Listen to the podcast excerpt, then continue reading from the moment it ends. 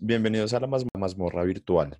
Este es un podcast producido por la casa BDSM de Secret Lounge de Bogotá, Colombia, en el que trataremos temas variados del BDSM a través de los ojos de algunos de nuestros miembros y participantes.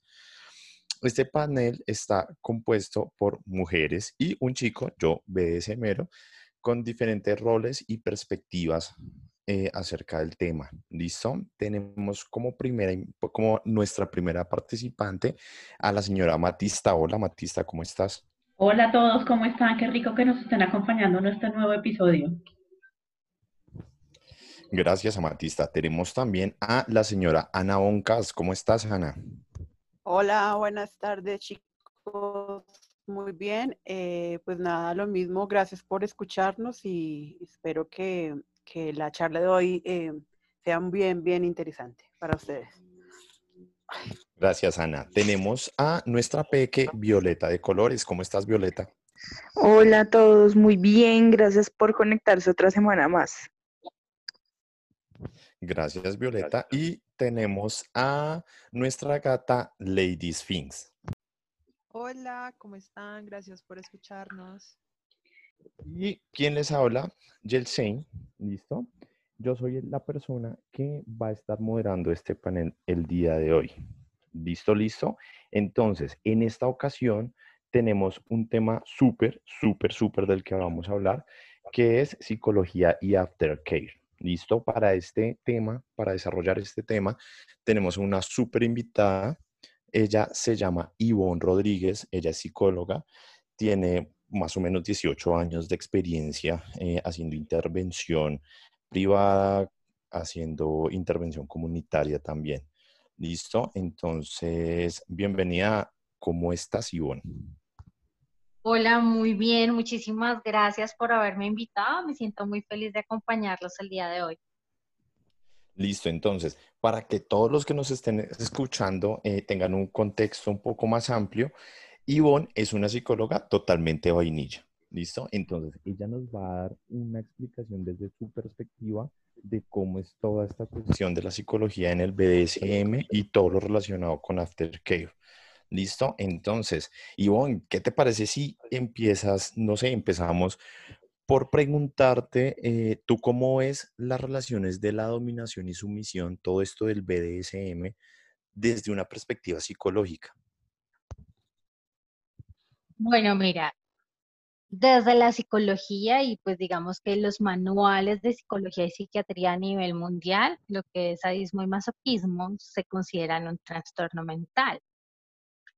Eh, esto había ido cambiando y es importante que entiendan que la psicología es una ciencia que siempre se va renovando. Entonces, eh, lo que llama la atención, digamos, y porque estas eh, esta situación se considera como, como una parafilia, como un problema mental, es el hecho de generar dolor, eh, el que alguien se sienta humillado, o sea, que al ser humillado se sienta feliz, todo este tipo de cosas.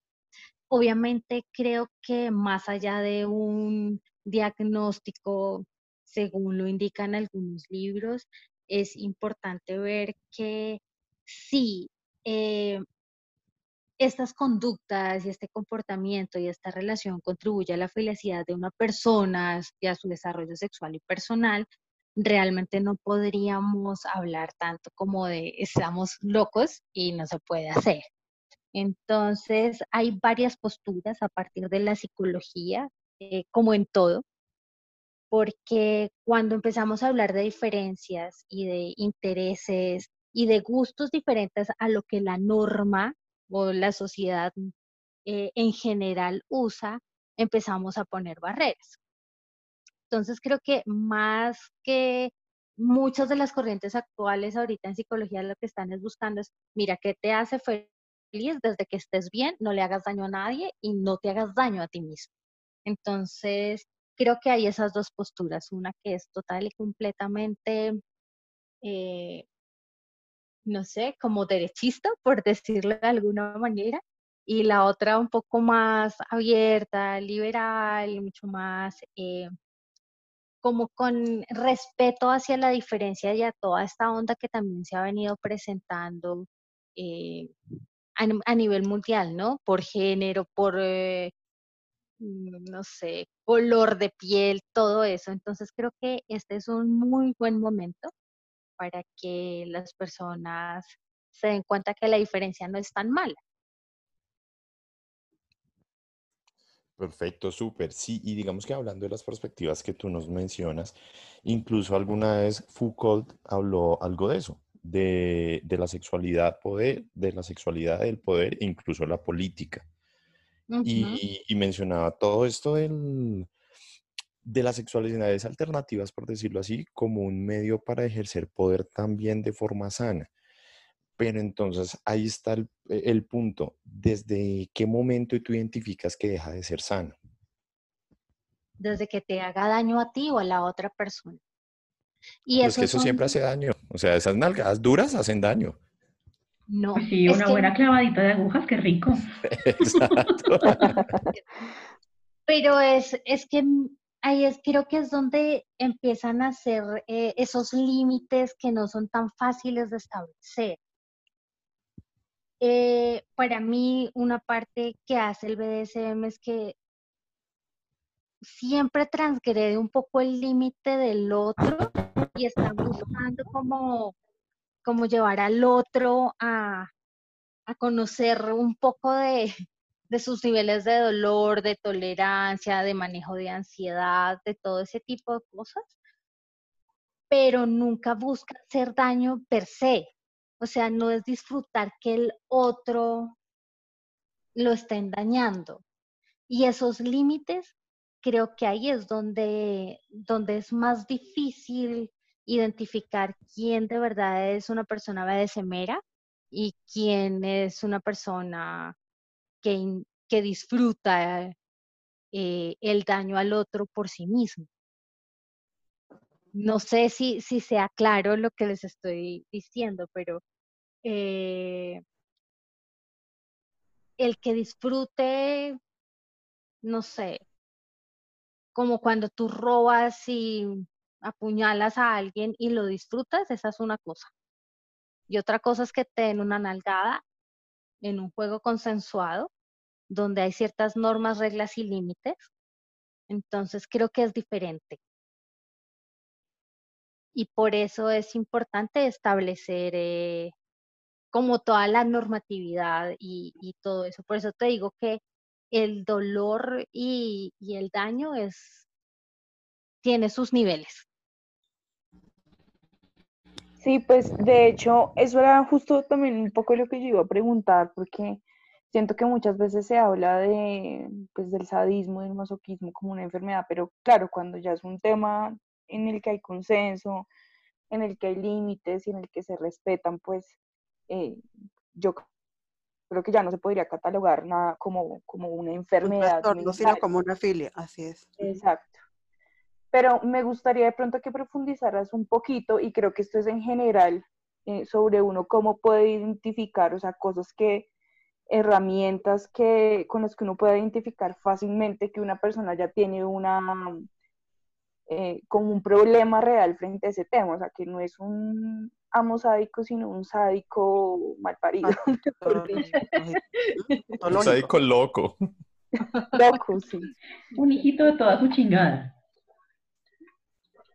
Miren, no sé si yo pueda darles esa respuesta así como una receta de cocina. Eh, y, no lo, y lo voy a ampliar un poco más, o sea, no solo en el BDSM, sino como en la vida nosotros podemos protegernos de locos sádicos. Sí, total, perfecto. Y ahí tenemos un problema. Porque, digamos, sé que varios de ustedes son psicólogos, muchas de las personas que van a estar escuchando también tienen algún contacto con ese tipo de, de personas. Pero los rasgos de personalidad, la forma en cómo se camuflan, la forma en cómo hablan, pueden encantarnos a cualquiera de nosotros como seres humanos y nosotros podemos ser víctimas sin darnos cuenta. Dentro del BDSM creo que eh, hay cosas muy chéveres y es que ustedes tienden a agruparse. O sea, si no, digamos, no existiría este podcast ni existirían ustedes o existirían asociaciones, porque todos tienden como a, a decir, bueno, agrupémonos porque como manada, como equipo, como grupo somos mucho más fuertes. Eh, pero yo creo que lo más importante es no confiar de primerazo. O sea, no el que te diga, sí, yo soy un amo y me encanta o soy una dominatrix, sí, ese tipo de cosas, o sea, no comer cuento tan rápido. Yo creo que a, todos nos toca ir mucho más despacio en este tipo de, de temas y en general en la vida, eh, y, e ir conociendo, porque lo que yo he notado es que muchas personas, con el afán de conocer, de experimentar, de decir esto es lo mío y quiero como comerme este lado completo, se van con el primero que les muestra y les dice dos, tres cosas y ahí es donde se cometen errores. Entonces yo creo que solamente como, como hace todo, o sea, como una relación sana en, en sociedad, hay que, hay que tomar las cosas con calma y despacio para poder minar, analizar y ver si usted quiere sesionar o no con una persona o si usted quiere hacer algo con una persona o no. Porque se camuflan tan rápido y tan fácil y son tan encantadores que hasta que uno no va viendo el desarrollo de esa persona en un lapso de tiempo, pues igual nada te garantiza. Sé que es muy difícil y lamento no poder dar más información, pero creo que ahí es importante eh, el tiempo. El tiempo, averiguar, preguntar y, y, estar en equipo, o sea, estar en grupo, porque, porque solo ese conocimiento los, los muestra a ustedes digamos, en las acciones reales y ustedes ya sabrían diferenciar a alguien que sí está en el juego y no, como decían ahorita, ese va a ser este loco que me va a hacer daño porque sí. importante. Yo quería aportar, estoy muy de acuerdo, muy de acuerdo con lo que dice nuestra invitada, eh, pero digamos que una de las características que uno debe tener en cuenta eh, en temas de, de, en diferentes entornos, o si estamos hablando en temas de filias, es entender eh, qué tan, em, pero qué tan disfuncional es esa persona. Digamos que yo como participante o como persona activa, ¿cómo puedo identificar si mis prácticas son realmente sanas? Es desde en el punto en el cual yo no pierda mi, mi, mi funcionalidad, es decir, que mi vida sexual no esté en torno solamente en el, BDSM. Si yo tengo, si un hombre, en el caso de un, chico, tiene problemas de erección, que solamente puede tener una erección sana en, en, una actividad como puntual, hay que ponerle mucho cuidado porque se está volviendo disfuncional. Si esta persona también eh, eh, tiene, desarrolla un deseo compulsivo por el tema, vamos a poner un ejemplo, la pornografía, y no puede dejar de ver pornografía y consume pornografía que le está afectando a él el entorno social, eso también es una señal de que las cosas están saliendo de control. Eh, si yo no me relaciono, eh, si yo dejo de, ser funcional eh, por medio de mi familia, es decir, yo prefiero estar o masturbándome o mirando videos porno o etc., etc., eh, en vez de estar en otros contextos sociales, son señales de alarma como individuo en los cuales donde estoy generando disfunción. Y es la disfunción es la que, no me, la que me permite eh, dar una señal de que hay problemas en cómo me estoy relacionando a través de, del objeto ese o el, fetiche que yo tenga. Entonces, digamos que esa es una de las claves que debe tener uno eh, para entender qué tan, em, qué tan sumergido está en eso y qué y hasta dónde puede uno llegar sabiendo que esto lo, se, te puede volver patológico. Digamos que sería el aporte que, que le hago yo a, a, a, nuestra invitada.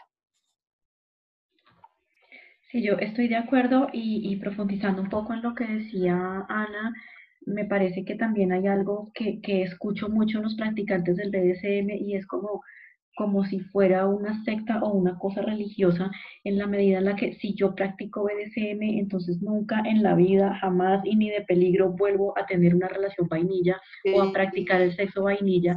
Y pues, güey, no, o sea, el hecho de que tú un día comas vegetales no significa que nunca en la vida vas a volver a comer carne. Y en este mundo estamos y tenemos que ser polifacéticos y adaptativos. Si tú un buen día no consigues con quién sesionar y tienes sentimientos y necesidades de afecto y lo que sea, y se te aparece en la vida alguien vainilla, pues bienvenido a la jungla y hagámosle. Entonces pienso que también es importante medir hasta qué punto me estoy centrando en únicamente tengo relaciones BDSMeras y no me relaciono más allá, porque eso también puede ser un indicador de que esta vaina se salió de control, se volvió la loquera y ya se volvió algo patológico. Sí, exacto. Digamos que hay muchas cosas eh, que, como dice Matista, uno escucha a practicantes y muchas veces son practicantes que tú dices, bueno, llevan seis meses, llevan siete meses, llevan un año, llevan poquito, eh, relativamente. Y los escuchas diciendo, es que yo no podría estar en otra relación, yo no podría pasar del BDSM al sexo a vainilla. Ahí es cuando uno dice, hombre, ojo, porque eso sí puede ser una, una señal de alarma, porque finalmente alguna vez lo dijo Ana en un, en un podcast y nosotros somos biopsicosociales. ¿Listo? Entonces nosotros tenemos que tener una capacidad para adaptarnos a ciertos entornos y finalmente si te llega una persona que por X o Y razón eh, genera una conexión emocional gigante en ti, pues obviamente mm, tú no vas a, a obligarla a entrar a tu mundo. ¿Listo? pero si quieres estar con ella, pues no vas a entrar en ese choque y tampoco vas a, vas a generarte un problema emocional simplemente por no saber, manejar las cosas. Es decir, todo en la vida hay que saberlo manejar. Bueno, yo sí quería apuntar ahí una experiencia muy personal con todo lo que hablaron ahorita. Yo por, por un tiempo muy largo eh, elegí que mis relaciones BDSM no fueran vainillas y tenía como, como ese límite o esa regla por un tema de quizás salud emocional, porque para mí con, con mi rol era muy complejo imaginarme que alguien me, no sé, me dijera cosas terribles y después me abrazara y me dijera que me amaba. Pero pues yo sí siento que son, ah, o sea, no sé, en mi caso fue como un mito, fue como algo que a lo que le tenía mucho miedo, que al final pasó, o sea, sin yo buscarlo y sin yo quererlo, llegó una persona con la que tuve una relación vainilla muy importante y, pues bueno, se mezclaron las dos cosas.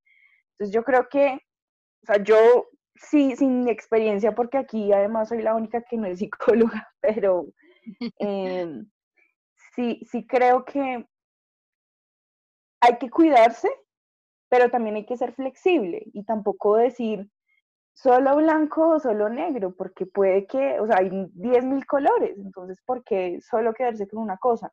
Obviamente ser cuidadoso, obviamente ser cuidadoso porque no todas las cosas son perfectas, pero pues yo creo que para ganar hay que arriesgarse un poquito y ya, solo quería hacer ese, ese comentario para que no vayan a pensar que estoy loca porque en algún punto no quería nada vainilla.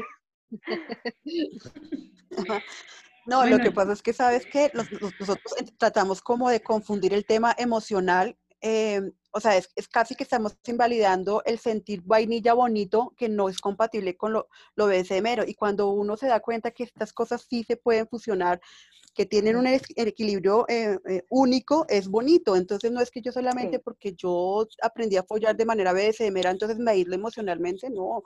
Eh, lo que pasa es que le da uno miedito porque es que llegue el hombre que a ti te gusta, eh, bien, kinky y súper vainilla y románticamente vainilla, pues yo pierdo el año. Creo que lo hacen más como medida de protección. Hablan de mí, me invocaron. Sí, aquí estoy, aquí estoy. Pero, pero lindo, dijeron lindo. Ah, sí, no, yo soy hermoso, Paila. O sea, lo lindo es más abajo hermoso, ¿no? Pues yo quisiera agregar algo ahí a lo, que ustedes han dicho y es, eh, todo eso se identifica es con tiempo. Y como, o sea, en seis meses, tú no vas a poder definir muchas cosas, como el caso que tú, que comentaban hace un momento. Entonces yo creo que es importante darse ese tiempo, como dicen, sí, arriesgarse, abrir la puerta, pero, pero todo siempre con cautela, o sea, con cautela, con tiempo, darse la posibilidad de poder conocer a esa otra persona para ver qué rol va a jugar también en mi vida, no, no solo qué rol BDSMero va a asumir. Y, tanto, y también cómo puedo identificar todas estas cosas que no son tan fáciles de identificar porque hacen parte de la privacidad. Entonces no es fácil eh, saber si alguien de pronto está muy metido en, en esa eh, obsesión por la pornografía. Eh, es, a veces no es tan sencillo y lo comento pues por algún caso que alguna vez tuve y en conocimiento con Amatista tuvimos muy de cerca un chico que funcionaba una persona que funcionaba en el entorno social, pero digamos que a nivel de trabajo, chévere. La familia, digamos que no aportaba mucho, pero ahí estaba. Y su dificultad para establecer relación afectiva era tan grande y no era, o sea, tú lo veías pasar por la vida y era como cualquier persona. Entonces yo creo que cuando nos damos el tiempo como de conocer al otro, podemos prevenir en que otro también venga y sea abusivo con nosotros en general.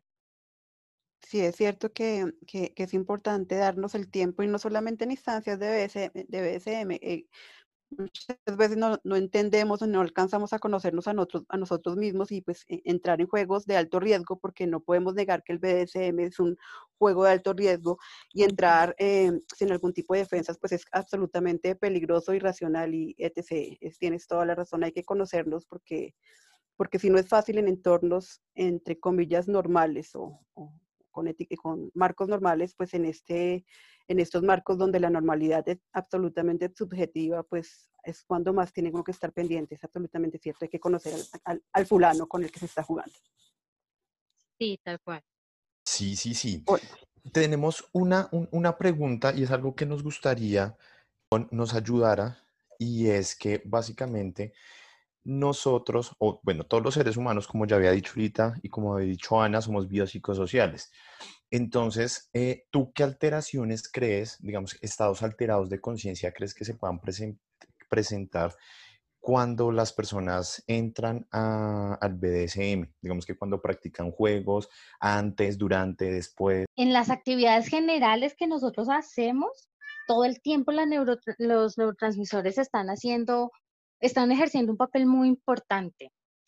Eh, como cuando tú haces ejercicio y te llenas de súper endorfinas y todo el día vas a estar feliz y contento, eh, o comes chocolate para subirte el ánimo cuando estás deprimido, creo que en las sesiones también hay situaciones que generan este tipo de, de situaciones, porque eh, el golpe o la cortada o la punzada va a hacer que el, el organismo reaccione.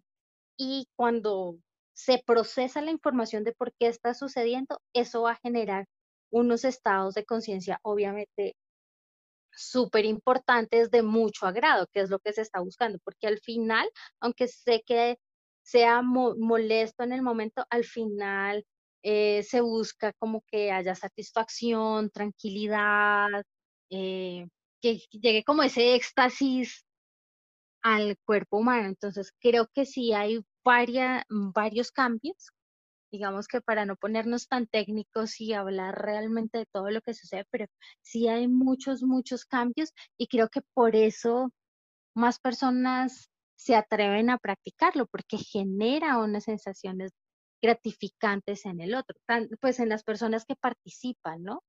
En, en el juego. Entonces, creo que sí hay muchas, muchas cosas. Lo importante es saber hasta dónde es chévere y hasta dónde ya me empieza a hacer daño.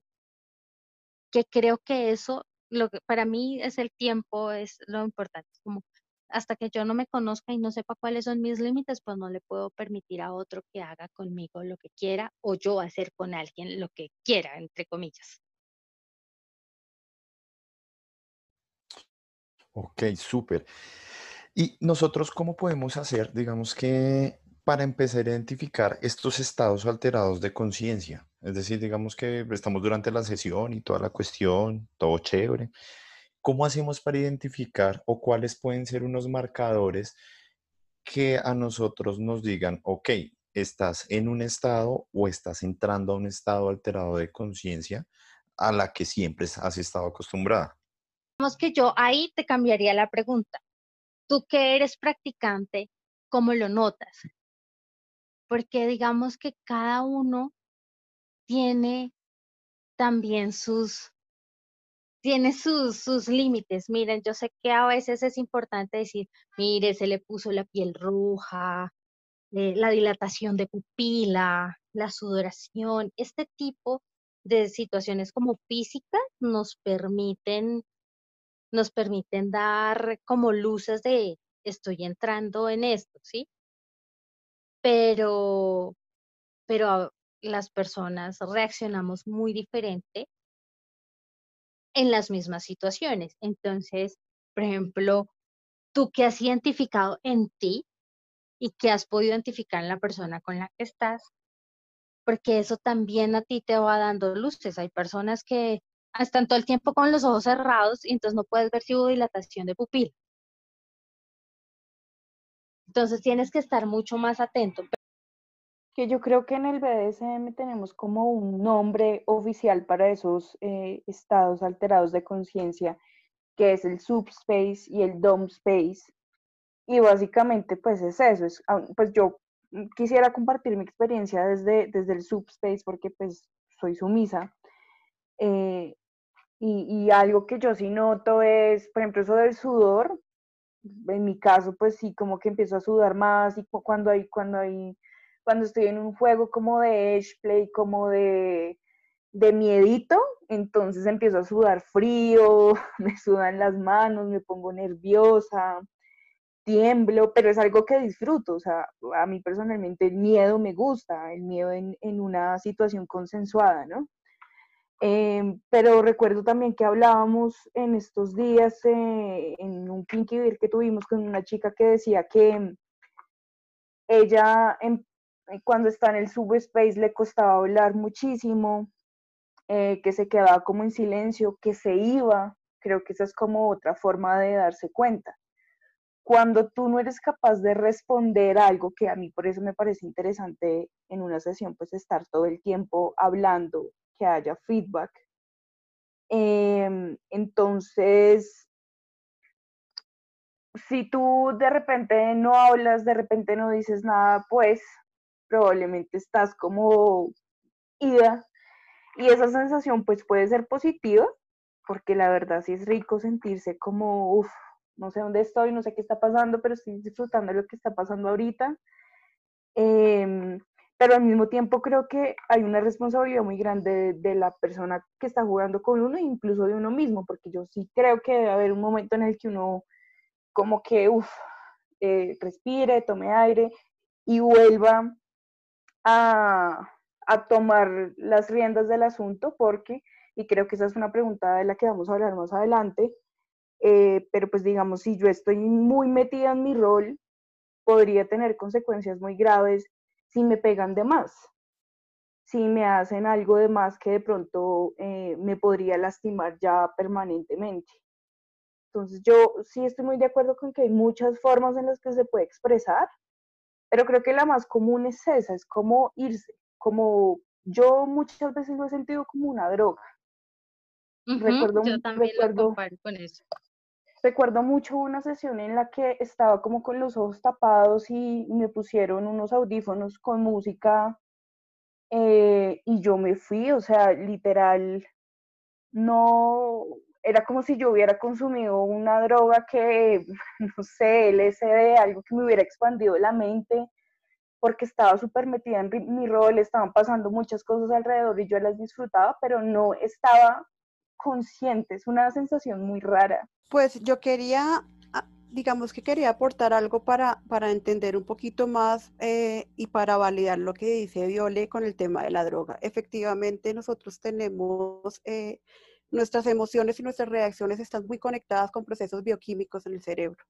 Eh, eh, cuando estamos en, por ejemplo, lo que tú estabas comentando en, en, temas de que te da un poquito de miedo, claro, entonces empiezan a, a, cambiar esos valores químicos en el cerebro, donde te, ponen, te pones en estado de huida y lo primero que vas a empezar a, a sentir es respiración agitada, palpitaciones altas, sudoración en las manos, porque es un proceso bioquímico que se está formando en, en la cabeza.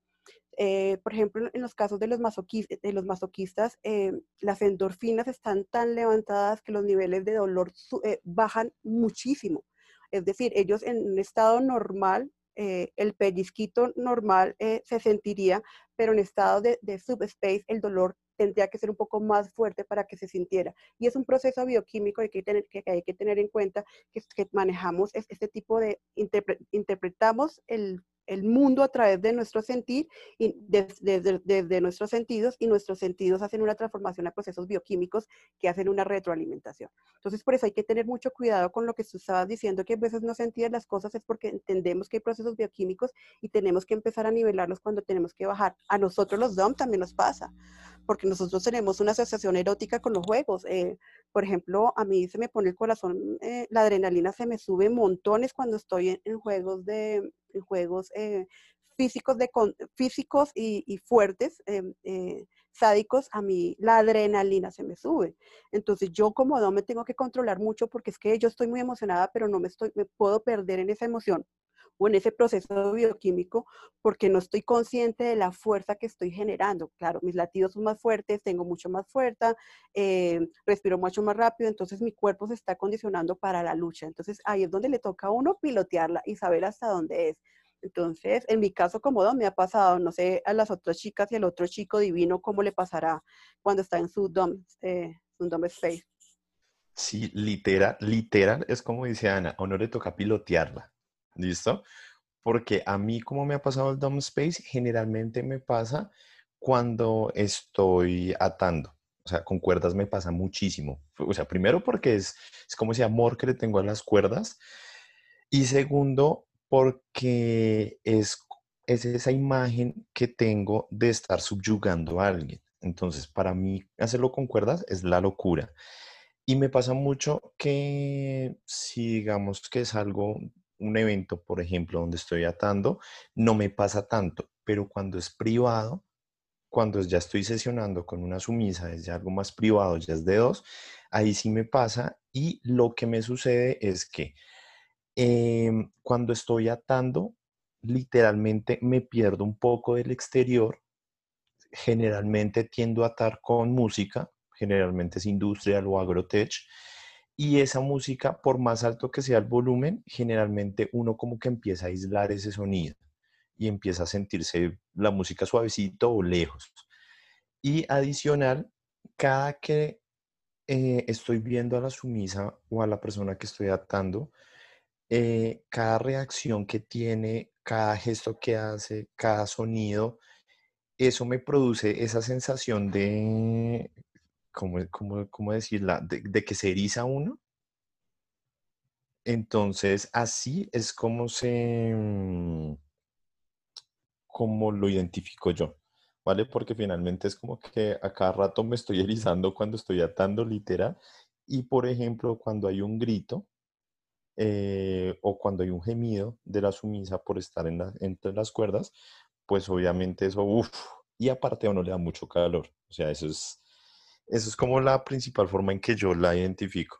Digamos, en mi caso, eh, como todos saben, pues yo soy sádica y, para mí tiene una connotación también importante en la medida en la que, como dice Ana, uno se, se vuela, o sea, como que uno sube y, digamos, sin ánimo de que suene patológico, pero como que tú te despersonalizas, como que vas a otra dimensión en donde logras tener, eh, por lo menos para mí, yo logro tener placer sexual, o sea, realmente yo me siento muy excitada sin necesidad de que el sumiso me toque, eh, de verlo que está bajo mi control, que está mm, atado, que está eh, con cera, que está con agujas.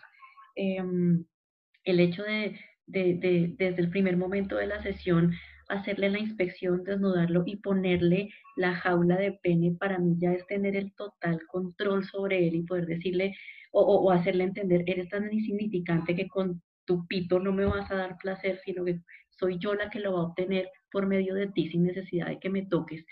Entonces, sí hay que tener mucho autocontrol y tener como muy claro que me estoy volando, pero tengo que bajar porque si uno no baja, realmente es donde pueden empezar a pasar cosas muy peligrosas. Y, mm, y, y, también es como, como tener una muy buena compenetración y una buena comunicación no verbal con el sumiso, porque también es deber del sumiso estar pendiente de que si yo me vuelo mucho, oiga, baje un poquito porque me puede matar, ¿sí? Entonces, pienso que es bien importante que ambos estén piloteando cómo va subiendo el otro para ayudar en ese descenso, porque como lo decíamos también en algún otro eh, episodio, el, el subspace no es solamente del sumiso. Eh, muchas veces, y yo lo he vivido, tengo más dom space yo que el sumiso, seguramente porque no se conecta o bueno, en fin, por lo que sea, pero sí me parece muy importante recalcar que, mm, que ambos se estén piloteando cómo va el otro, porque pues somos humanos y nos equivocamos y a veces uno la está pasando también y está tan volado que se le olvidó que tiene otro ser humano al frente y no baja. Entonces es bien importante que entre los dos se, se hagan ese, ese, esa retroalimentación y ese control. Sí, eso es supremamente importante. O sea, lo que dice Amatista es verdad, la responsabilidad es de los dos. Es decir, es una relación en donde se está jugando, hay una relación, sea como sea que se llame, pero hay dos personas.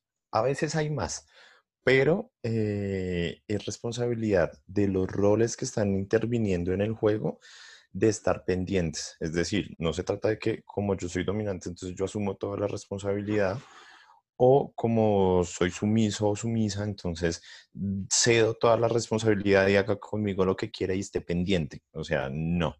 ¿Listo? Ahí sí hay que tener responsabilidad y hay que saber asumir eso. Sí, total, total. Quisiera decir algo ahí adicional y es que parte de todo eso que ustedes acaban de comentar, lo único que demuestra es autoconocimiento. Esos estados de conciencia no son estados de conciencia, digamos, alterados de manera química, entonces no se pierde del todo el control de uno mismo. O sea, eh, es eso, digamos que por eso ustedes dicen, yo tengo que pilotearla, porque aún así tienen el control, sin importar el rol, lo tienen y saben hasta dónde van, pero solamente eso lo logran con el autoconocimiento. Entonces creo que también eh, es lo único que va a poder ayudar a que una sesión o que las personas que participen estén seguras, es ese autoconocimiento saber hasta dónde voy, saber aquí yo ya no sigo porque ya no me siento bien o porque ya de aquí pierdo este control eh, total. Es lo único que puede hacer y eso solamente lo va a saber cada persona, porque como cada uno tenemos unos niveles diferentes, eh, realmente en, en los juegos a veces, por eso a veces se les van las manos porque quisieron experimentar un poco más y ahí fue donde como que me dejé llevar por, por la que estaba sintiendo y no tuve en consideración el otro o a la otra. Entonces es importante tanto el conocimiento como saber que como no estamos bajo efectos de ninguna droga ni nada, se puede tener el control. O sea, hay posibilidades de seguir manteniendo un espacio seguro eh, en la medida que nos conozcamos, porque estos mismos estados se pueden conseguir, pues obviamente bajo efectos de drogas, pero ahí, no ahí perderíamos el total dominio de nosotros mismos. Pero en estos casos sí se puede y sí está. Entonces creo que es muy chévere que, que eso pase porque lo único que demuestra es eso, el autoconocimiento y que sí se tiene el control, tanto como sumiso como como dominante, se tiene el control de la situación para que todo sea seguro. Eh, aquí eh, Ivonne acaba de mencionar algo que me parece vital supremamente importante y es cuando estamos sesionando, no por ninguna razón, de ninguna manera y ni de peligro, estamos bajo el efecto ni de drogas ni de alcohol. Eh, esto me parece vital y, y, súper importante que todos lo tengan muy en cuenta. Y lo digo porque alguna vez eh, eh, en México iba yo a sesionar con algún sumiso y este sujeto me dice, ¿quiere vino? Y yo, ok, sí, pero después, no, ya. Y entonces yo me quedé, le dije, ¿cómo así? O sea, no se ingiere licor, no se ingieren drogas antes de. Y he notado también que aquí en Colombia muchas personas eh, como que dicen, ah, sí, vamos a salir eh, en una relación de ese y nos tomamos unos vinitos, unos coctelitos y luego a sesionar. Güey, no, así no funciona, porque puede pasar que por más autoconocimiento que tengamos, hombre, se nos van las luces y ni madre, la embarramos. Entonces, ojo con eso porque una cosa es que tengamos un estado alterado de conciencia porque estamos sesionando y otra cosa es que tengamos ese estado alterado de conciencia porque hemos bebido o nos hemos drogado. Entonces, ojo, porfa, cuidado con la salud propia y de la persona con la que estamos sesionando. De acuerdo, yo eh, eh, acompaño completamente lo que están, están diciendo ustedes dos y me adhiero eh, porque pues digamos que a mí me pasó, alguna vez me, tomé unos tragos y se me iba yendo las manos con, con la otra persona porque sí, muchas veces cuando uno habla de, la droga e, endógena, cuando yo hablo de sentirse drogados es por el proceso bioquímico, que es una, una droga endógena que uno produce porque son eh, eh, la oxitocina jugando, es la testosterona, la, dopamina, son muchos, eh, muchos em, químicos que nos producen esa sensación de, droga, ese placer, pero endógeno. Obviamente, si, no se si aún así muchas veces uno, no, uno pierde el control dejándose llevar por, por su química cerebral, pues con, drogas e, eh, exógenas, pues el, problema ya es casi de irresponsabilidad y hay que cuidarse un montón. Eh, cuando se hablan estados este, alterados aquí de mente, lo que estamos hablando y lo que estamos sugiriendo es desde, desde procesos bioquímicos cerebrales y, y, naturales, no, no, no le estamos recomendando a nadie como dicen mis, dos compañeras, no le estamos recomendando a nadie ni que se drogue, ni que, ni que consuma, además que eso sube el riesgo a un 80%, porque pues eh, la sensibilidad de, o, la comunicación de dos vías se, se malinterpreta en ese proceso. Entonces sí, hay que tener mucho cuidado con eso. Sí, total. Además, porque eh, no solamente el hecho de que tú puedas perder el control y, no logres identificar cuándo parar, sino porque pues yo me pongo a pensar, uno tomado o drogado no pierde el, el, control de la mano y por lo menos en mi caso, yo con un pulso de maraquero, de rociado de roscones, para ir a clavarle agujas a alguien, pues le puedo hacer un daño brutal. Entonces, la idea es, es hacer las cosas de la manera más juiciosa, bonita y responsable posible. Sí, entonces hay que resaltar lo que dice Ana, a nadie se está invitando a, a, probar drogas ni algún tipo de sustancia. Básicamente la droga es la sesión, ¿listo? Y súper importante eh, lo del alcohol. El alcohol no es un buen compañero en ningún momento cuando uno va a hacer alguna práctica de riesgo. ¿Listo? Así como uno no puede conducir cuando, está, cuando va a tomar, pues tampoco puede manejar una sesión ni estar en una sesión cuando está bajo efectos del alcohol, porque eso nos genera una distorsión total de absolutamente todo. ¿Listo? Y eh, también dentro de todo lo que hemos hablado, de lo que nos ha dicho Ana, Matista, hay un punto importante a tratar eh, que también nos lo mencionó Violeta y es el aftercare. ¿Listo? Eh, ¿Tú sabes, conoces, has escuchado algo de lo que es el aftercare, Ivonne? Como, yo lo comparo con el cariñito después de que uno tiene sexo con una persona porque es saber cómo se siente el otro después de todo lo que pasó. Entonces, te di muy duro, no te di muy duro, como ese tipo de cosas. Pero a mí me llama la atención es saber cómo se establece eh, según, según la sesión, según la persona y según lo que haya pasado. Porque a veces es tan intenso lo que se vive y se siente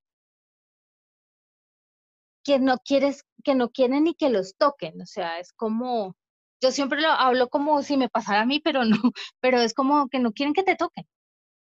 Quieres quedarte tranquilo, volver a recuperar tu respiración, como volver a, entrar en ti, como ustedes decían, como ya me volé, pues entonces tengo que volver a mí otra vez.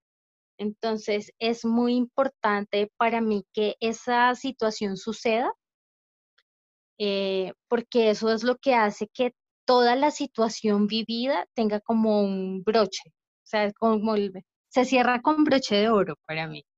Es e, ese cuidado, ese preocuparme cómo quedamos los dos después de esta sesión, porque creo que es de mutua, de mutuo acuerdo que eso sucede. No sé ustedes cómo lo vean, pero así, eh, digamos, ustedes lo viven y lo, y lo sienten, pero es la, la percepción que yo tengo.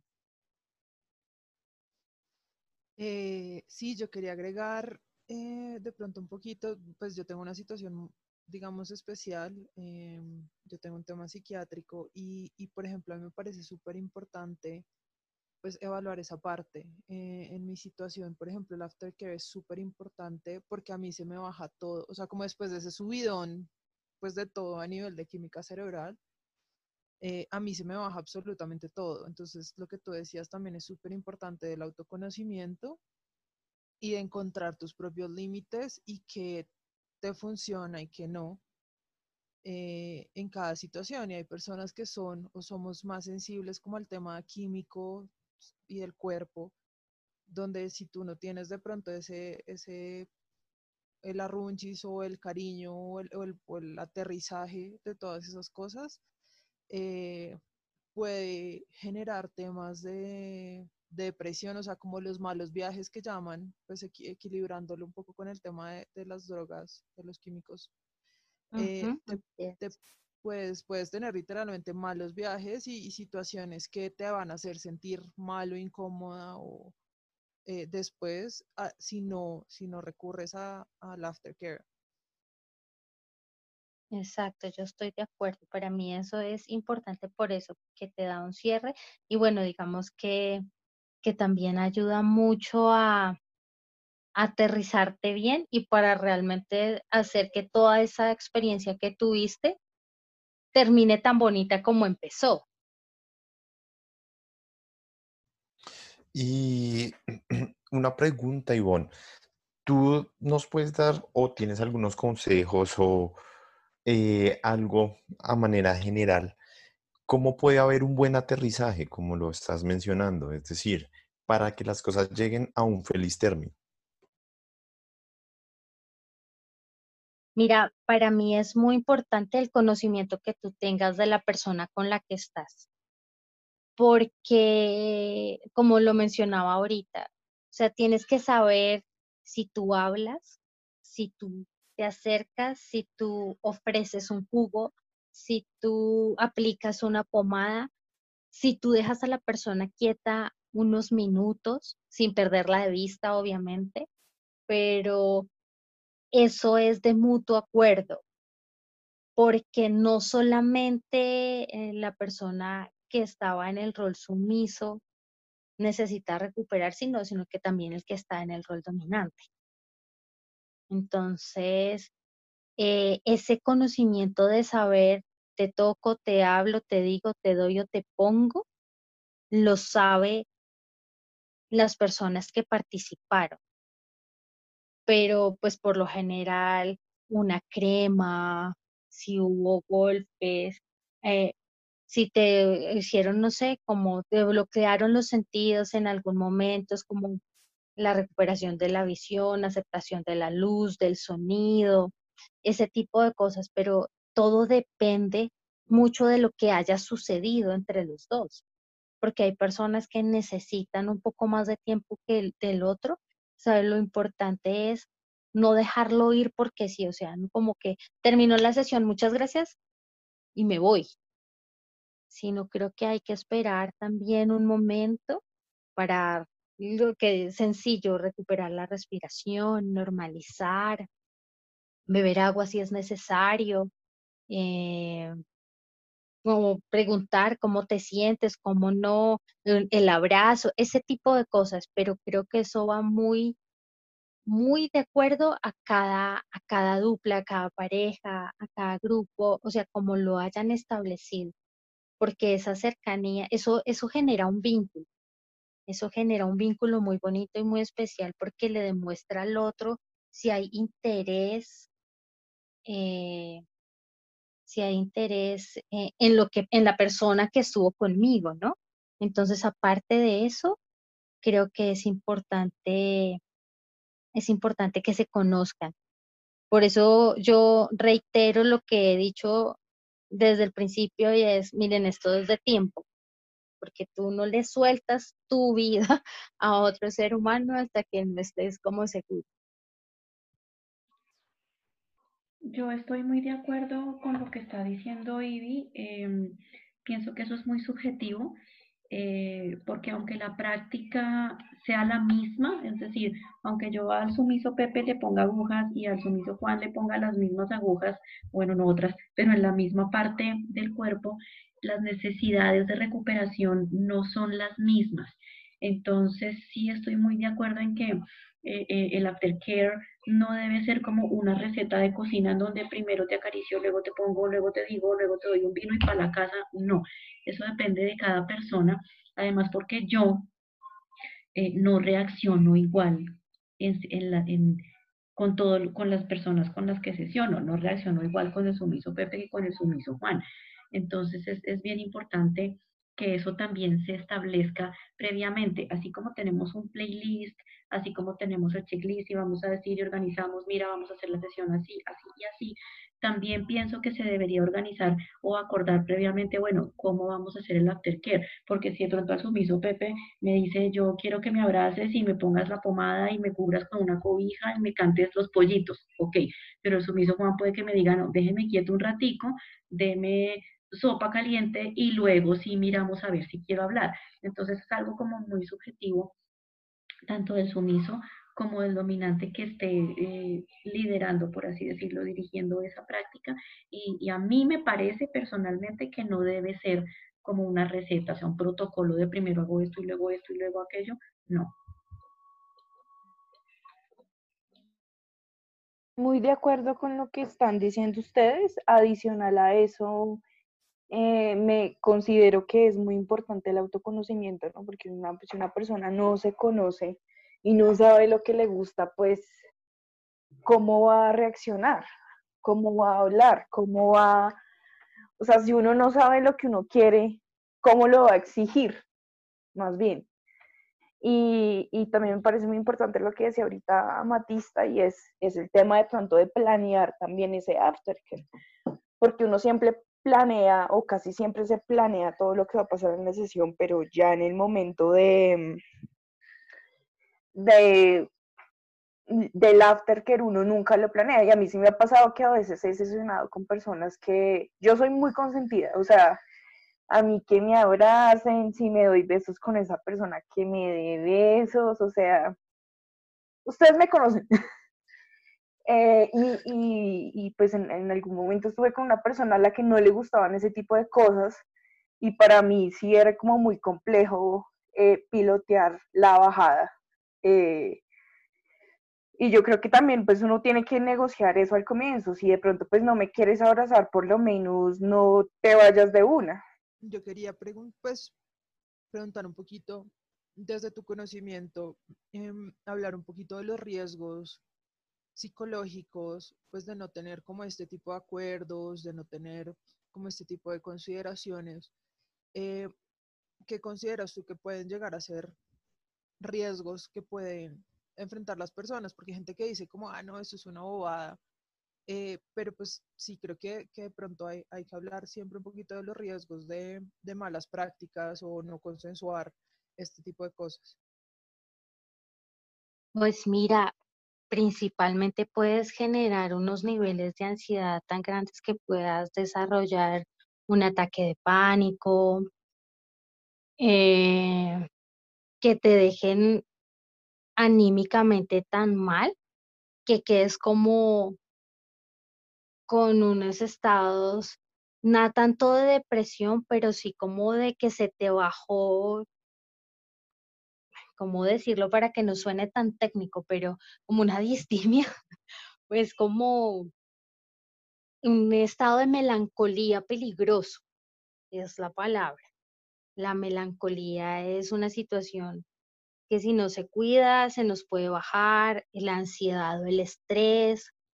Eh, eso puede generar muchísimos, muchísimos problemas porque como no te nivelas, entonces en un rango de, yo creo que desde el momento en que sucede el evento, calcularía más o menos unas 24, 48 horas, puedes tener un ataque de pánico o estás evaluando tanto que la melancolía se vuelve profunda y empiezas a, decir y a evaluar de manera negativa todo lo que te rodea. Eh, y eso ya va a afectar de ahí en adelante muchas cosas, pero para mí esos son esos dos temas bien importantes a nivel como de la emoción física y de la ansiedad.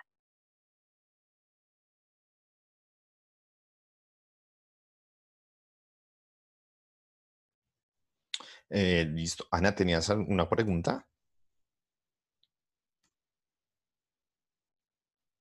No, más que una pregunta, era, eh, em, era em, eh, acompañar lo que decía Ivonne en, temas un poco más puntuales y cómo puede uno ayudarse a bajar en ese tipo de situaciones, pues digamos que la respiración es absolutamente importante, aprender a respirar tanto las dos partes para que nuestros niveles em, de endorfinas se pongan, traten de regularse lo más rápido posible. El tema de la hidratación también es absolutamente importante pero no recomiendo, yo personalmente no recomiendo la hidratación, es que me tomé una botella y me la pasé, me la bajé en un solo eh, sorbo porque termina siendo contraproducente, porque eso te genera náuseas, mareo, etc., sobre todo cuando tienes esos bajones. Entonces lo importante es respirar, tomarlo con calma, entender también la situación del otro, ¿no? Eh, es normal que en algunas, en, estas descargas eh, tan fuertes de, de, de, de, endógeno, eh, de, químicos o endógenos, pues las personas eh, tengan una hipersensibilidad y cuando terminan el juego no la quieren tocar, pero no lo tomemos personal, simplemente es una reacción de su cuerpo a, a estos procesos químicos, no es nada personal y también hay que respetar esos espacios. Es importante saber involucrarse en el aftercare, pero con mucho, cuidado respetando esos procesos eh, fisiológicos de, pues, el eh, como resultado de las prácticas. Si las personas no se siente agradable que lo toquen, no lo toquemos. Si la persona necesita em, eh, que, que, se sea mimada y abrazada y que sea contenida nuevamente de esa forma, pues entonces también entenderlo, pero definitivamente esto no va a llegar si nosotros no conocemos a, nuestro partner de juego. Y el tema del checklist previo y post, me parece que es absolutamente importante, es cómo vamos a hacer durante, antes y durante y después de, de, de de la práctica y con eso pues así no tengamos una relación estable de mucho tiempo, por lo menos tengamos una base mínima para sabernos comportar. Vale, perfecto, súper, gracias Ana. Importantísimo eso que nos dice Ana, son algunos tips que debemos tener en cuenta para que nuestra sesión finalice y se cierre como se deba cerrar, como se debe cerrar, ¿listo? Eh, obviamente acordémonos que esto es una práctica de disfrute para las dos personas y finalmente en eso tiene que terminar, en un disfrute, no en eh, algo que tenga que ser supremamente aberrante para el mundo. ¿Listo? O sea, es decir, el mundo son esas personas que están jugando. Y mm, ya para finalizar, eh, queremos preguntarle a Ivonne si tú tienes algunos consejos relacionados con primeros auxilios psicológicos que nos puedan ayudar y si, por ejemplo, que durante las prácticas o después de las prácticas eh, se presenta alguna, mm, algún síntoma que, nos, que pueda afectar a alguno de los individuos, ¿hay alguna línea de emergencia de atención psicológica o algo así? Mira, frente a las líneas de emergencia es importante siempre conocer las que funcionan en nuestro país o en nuestro distrito, en nuestra capital, en donde estemos.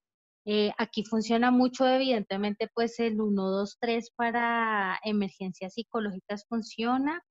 Eh, también hay ayudas como diferentes, pero todo depende como de la, del horario porque algunas no funcionan 24 horas. Entonces, para mí, como lo más importante es poder hacer eh, la llamada a la línea de emergencia inmediata, como el 911, el 123, dependiendo de dónde esté. Mm, y frente a primeros auxilios, sí es importante conocer, digamos, en dónde se va, dónde se va a aplicar y quién los va a aplicar. Porque si tú en la sesión con otra persona, eh, digamos que no se cerró bien esa situación y tú eres uno de los agentes estresores o eres una de las personas que recuerda esa situación, no serías la persona más idónea y adecuada para hacerlo. Entonces creo que también es identificar si somos nosotros mismos los llamados a hacer esa atención primaria para reducir el riesgo o tenemos que recurrir a alguien. Eh, cuando, cuando me citaron a mí a este panel, eh, yo pensé que una de las cosas importantes que tienen ustedes es que a pesar de que además de ser como los mismos practicantes en distintos roles, ustedes conocen eh, la profesión de la psicología y es importante que puedan darle fuerza a eso entre ustedes mismos. Creo que ustedes mismos, tanto como practicantes como profesionales, tienen muchas más herramientas para poder hacer grupos de apoyo, para poder, para poder generar ese acompañamiento, porque creo que nadie mejor que ustedes puede entender al otro. Eh, y creo que esa experiencia, ese saber, ese conocer que ustedes tienen es muy importante y muy valioso y mucho más cuando hay personas que pues o no conocen mucho o, tomaron una decisión apresurada y quedaron mal. Entonces, eh, creo que eso es lo que más eh, veo importante en estos momentos porque si tú eres el agente estresor, pues brindar el primer auxilio psicológico es muy complejo. Sí, yo estoy totalmente de acuerdo con lo que está manifestando Ivonne y creo que en, en otro podcast también lo dije y es siempre tengan su contacto de emergencia, siempre eso es importantísimo. E, en, mi caso, todos saben, yo soy psicóloga y tengo clarísimo que en caso de una crisis de mi sumiso, pues no voy a ser yo la que atienda esa crisis y si la crisis la tengo yo, pues evidentemente mi sumiso no lo va a hacer. Entonces, por eso, una de las, de las condiciones que yo tengo cuando voy a empezar a sesionar o cuando voy a, a tomar a un sumiso es ten tu número y tu persona de contacto de confianza, porque si algo pasa y a mí se me puede salir de las manos, yo necesito saber a quién acudir o tú debes, saber a quién acudir en caso de que a cualquiera de los dos nos pase algo. Entonces, tanto yo como dominante como el sumiso, cada uno debe tener su contacto de emergencia y su teléfono muy bien documentado y, que la persona obviamente sepa, digamos. En mi caso, lógicamente, pues mi contacto de emergencia es Ivonne, que es la que sabe todo de mí, siempre sabe dónde estoy, cómo estoy y por qué estoy. Entonces yo sé que en el momento de que algo me pase a mí o a mi sumiso, a la persona a la que voy a recurrir, evidentemente es a ella. Entonces tiene que ser una persona de total confianza y una persona que no te vaya a decir, ay, oye, ¿cómo se te ocurrió hacer eso? O sea, no, no estamos para juzgar, estamos es para movernos y salir de la crisis lo más pronto posible. Eso le pasa por Eso básicamente era. Nadie la mandó a mandar a poner allá las nalgas. Sí, exacto. ¿Quién la mandó a poner agujas? No, o sea, ¿quién la mandó? No, es necesito que me ayudes a mover esta persona que, no sé, está sangrando, se está muriendo, qué sé yo. Listo, perfecto. Bueno, entonces por el día de hoy terminamos.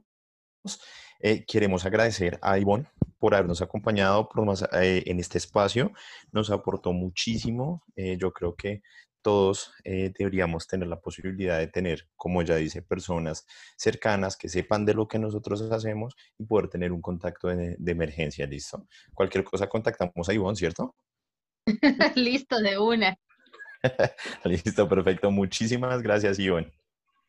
A ustedes muchísimas gracias, les envío un abrazo fuerte y bueno, que sigan creciendo con el grupo. Nos hablamos. Muchas gracias, Vale, gracias. por Chao, chao. acompañarnos. Gracias a todos. Gracias. Chao. Bye.